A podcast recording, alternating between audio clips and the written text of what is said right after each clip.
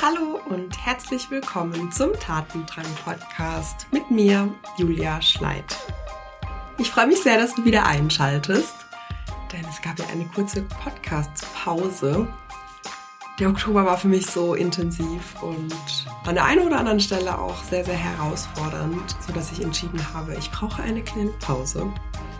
Und ja, Dementsprechend war ich jetzt eine Woche weg, war auch wirklich offline. Ich bin so dankbar, dass ich inzwischen eine Mitarbeiterin habe, die mich unterstützt und die dann auch die Dinge im Hintergrund regelt. Und ja, jetzt bin ich wieder zurück, voller Kraft, voller Inspiration.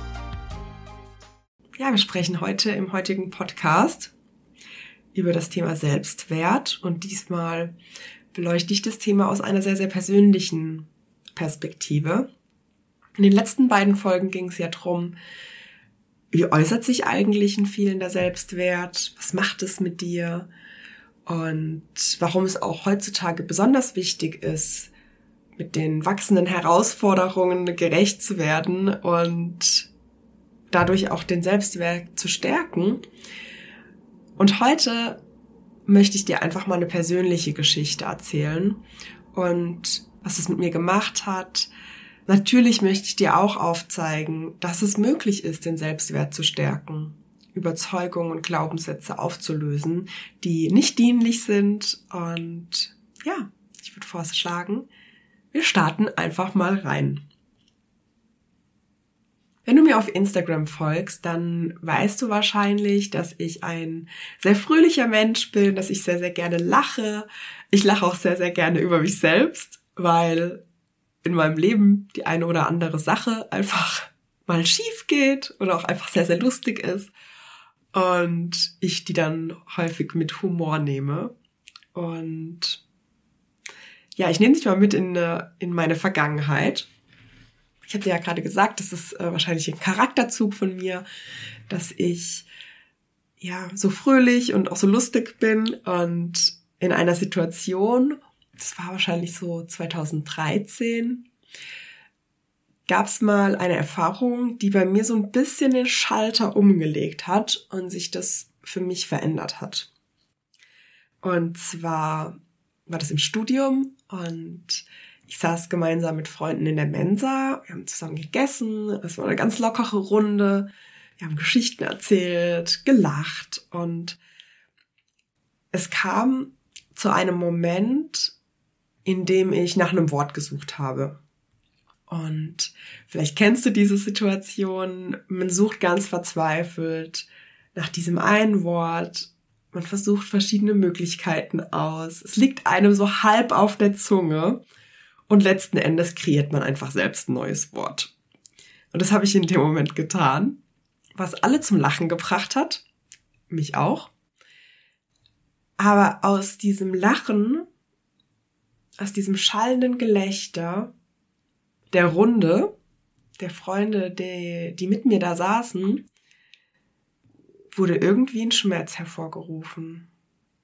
Ein wahnsinniges Schamgefühl. Und ich habe aus dieser Situation geschlussfolgert, dass die Menschen nicht mehr mit mir lachen, sondern dass sie über mich lachen. Und ab diesem Zeitpunkt habe ich aufgehört, zu reden. Nicht, dass ich stumm war, sondern ich habe einfach aufgehört, meine Gedanken, meine Ideen, meine Geschichten und meine Erfahrungen zu teilen. Ich habe aufgehört mitzuspielen. Und jetzt in dieser Situation kann ich dir das sehr, sehr bewusst und analytisch erzählen, was ich gedacht und getan habe. Damals war mir das natürlich nicht bewusst. Es war einfach eine automatische Reaktion auf diesen Schmerz. Das ist auch ein psychologisches Bedürfnis, Schmerz und Unlust zu vermeiden. Und das hat sich dann genauso gezeigt. Das ging auch eine ganze Weile so. Wahrscheinlich, ja, ich schätze, es waren so zwei Jahre später, gab es dann nochmal ein einschneidendes Erlebnis in meinem Leben welches mir dann dieses Muster überhaupt erst bewusst gemacht hat. Ich nehme dich mal mit in diese Situation. Während meines Masters wollte ich unbedingt nach Mexiko. Ich wollte dort ein Praktikum machen und es hat auch ganz gut funktioniert. Das heißt, ich hatte eine Zusage für ein Praktikum im Einkauf bei Daimler in Mexiko. Die einzige Herausforderung an diesem Praktikum war, dass ich mir das Studium selbst finanziert habe und dieses Praktikum bei Daimler unbezahlt war. Das heißt, für mich war es ein Rieseninvestment, den Flug, die Unterkunft vor Ort, äh, die Lebenshaltungskosten etc. zu bezahlen und dabei kein Einkommen zu haben. Denn in Deutschland hatte ich einfach mehrere Nebenjobs und konnte mir das ganz gut finanzieren, was dort dann natürlich nicht der Fall war. Und aus diesem Grund habe ich mich zusätzlich noch für ein Stipendium beworben. Das hätte bedeutet, dass all die Kosten rund um dieses Auslandspraktikum eben bezahlt werden. Das heißt, es ging wirklich um mehrere tausend Euro. Was zu so einer Stipendienvergabe gehört, ist, dass ein Auswahlprozess stattfindet und in diesem Fall gab es eben ein zweitägiges Assessment Center. Ich weiß nicht, ob du vielleicht auch schon mal durch so einen Assessment Center Prozess gegangen bist. Für mich war das zu diesem Zeitpunkt eine ganz neue Sache. Ich wusste lediglich, dass ich eine Selbstpräsentation halten werde von ein paar Minuten. Das wird ja dann immer auch ganz strikt getimed. Und am Abend vorher, am Abend vor diesem zweitägigen Assessment Center, habe ich mich dann damit auseinandergesetzt, was denn eigentlich dort passieren wird. Und da nehme ich dich jetzt mal mit in diese Situation. Ich saß an diesem Abend im Wohnzimmer in meiner WG mit meinen Mitbewohnern auf der Couch. Die haben irgendwas im Fernsehen geschaut. Und mein heutiger Freund war damals auch schon zu Besuch. Und in dieser Zeit haben wir uns gerade kennengelernt. Und ich sitze da auch auf der Couch in der Ecke und habe mit meinem Handy in der Hand mir mal angeschaut, was denn an solchen Assessment Centern passiert. Als ich da so durchs Internet surfte, ist mir bewusst geworden, dass eine sehr, sehr beliebte Übung in so einem Assessment Center eine Gruppendiskussion ist. Und da wurde mir eiskalt und es ist pure Panik und Angst in mir hochgekommen. Und die einzige Lösung, die mir in dieser Situation in den Sinn kam, war, ich gehe da morgen nicht hin. Und diesen Satz habe ich bestimmt hunderte Male an diesem Abend gesagt. Das war der Satz, den ich sehr, sehr oft laut ausgesprochen habe, auch ohne Erklärung. Immer wieder wiederholt habe, ich gehe da morgen nicht hin. Punkt. Und meine Mitbewohner und mein Freund, die haben natürlich ganz verdutzt geschaut, haben das überhaupt nicht verstanden. Die haben sich sicherlich gedacht, was ist denn jetzt in sie gefahren? und für mich war das der einzig machbare Weg. Und vielleicht gab es bei dir auch schon solche Situationen, oder ähnliche Situationen, in denen du für dich entschieden hast, ich gehe da nicht hin. Ich werde mich nicht mit der Gefahr konfrontieren, im Außen bestätigt zu bekommen, dass ich nicht gut genug bin, dass ich das nicht kann und dass ich nicht dazugehöre. Denn das waren meine Gedanken in dem Moment. Das war ehrlicherweise mein wahrer Grund, nicht hinzugehen. Ich hatte wahnsinnige Panik und Angst, dass diese zwei Tage im Außen bestätigen und ich es dann schwarz auf weiß habe, dass ich nichts zu sagen habe, dass ich nicht gut genug bin, dass ich nicht dazugehöre und dass vielleicht sogar die anderen über mich lachen werden. Und wenn wir jetzt mal einen großen Sprung nach vorne machen in den heutigen Moment, dann ist es so, dass ich in drei Wochen am 30.11. gemeinsam mit Tijan Onaran auf der Bühne stehen werde und die New Work Evolution moderiere. Das heißt, ich werde sprechen. Du hörst gerade meinen Podcast, in dem ich spreche. Du hast vielleicht auch schon die eine oder andere Keynote oder einen Vortrag von mir gehört. Und du weißt wahrscheinlich, dass ich als Trainerin und Coach für Digital Leadership arbeite. Und das soll jetzt kein Loblied über mich sein. Ich will dir nur zeigen, es ist möglich, solche Überzeugungen wie ich habe nichts zu sagen, ich gehöre nicht dazu, ich bin nicht gut genug aufzulösen und den Selbstwert zu stärken. Aber zurück in diesen Abend, in diese Situation an diesem Abend.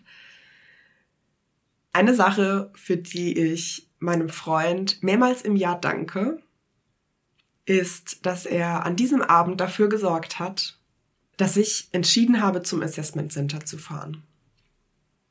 Und vielleicht hörst du so ein bisschen in meiner Stimme, dieser Tag und diese Entscheidung und diese Unterstützung von meinem Freund damals, das war ein absoluter Schlüsselmoment in meinem Leben.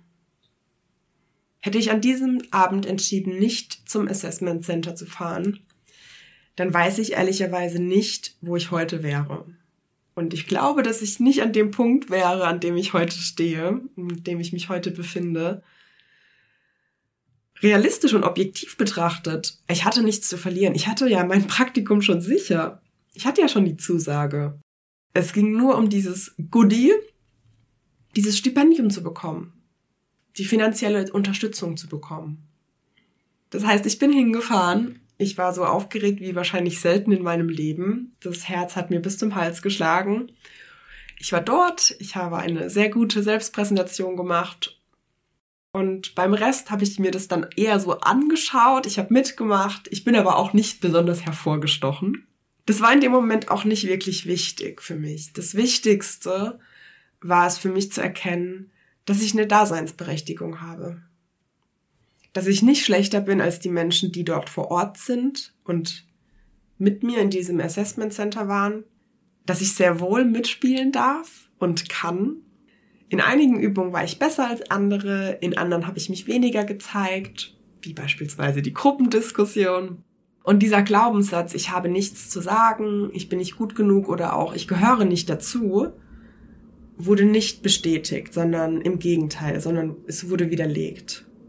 Und das war für mich eine unheimlich wichtige Erfahrung, die ich gemacht habe. Deshalb ist es auch für dich so der wichtigste Tipp, den du aus diesem Podcast mitnehmen sollst. Zum einen, trau dich, spiel mit, probier dich aus. Du erfährst dich selbst nur im Tun, nicht in deinen Gedankenspiralen oder in diesem Panikmodus, der, glaub mir, sehr herausfordernd sein kann in dieser Situation. Und das andere, was ich dir aufzeigen möchte, ist, dass es Wege gibt, an deinem Selbstwert zu arbeiten und diesen zu stärken. Und für mich war diese Erfahrung, das Bewusstwerden dieser Überzeugung, die nicht der Realität entspricht, unheimlich wichtig, um dann nächste Schritte zu gehen. Und hier möchte ich dir anbieten, dich genau auf dieser Reise zu begleiten.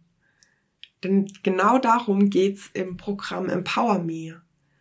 Es geht um dich, wie du auf dich selbst und deine Vergangenheit schaust, welche Überzeugungen gerade noch da sind, die es vielleicht an der Zeit sind, loszulassen. Und wenn du merkst, dass es vielleicht gerade jetzt an der Zeit wäre, in dich zu investieren, dir die Zeit und den Raum für dich und deine persönliche Entwicklung zu nehmen, dann nutze gerne den Link in den Show Notes und trag dich auf die Warteliste ein. Jetzt zum erstmaligen Launch wird es natürlich einige Besonderheiten geben, die du nicht verpassen solltest. Deshalb nutze gerne den Link und trag dich auf die Warteliste ein. Ja, ich danke dir für deine Aufmerksamkeit und wenn du eine ähnliche Erfahrung in deinem Leben gemacht hast, dann würde ich mich total freuen, von dir zu hören. Du könntest mir beispielsweise auf Instagram oder LinkedIn schreiben und mir davon erzählen. Und ja, ich danke dir für deine Aufmerksamkeit und wünsche dir jetzt einen schönen Tag oder einen schönen Abend. Und bis bald, deine Julia.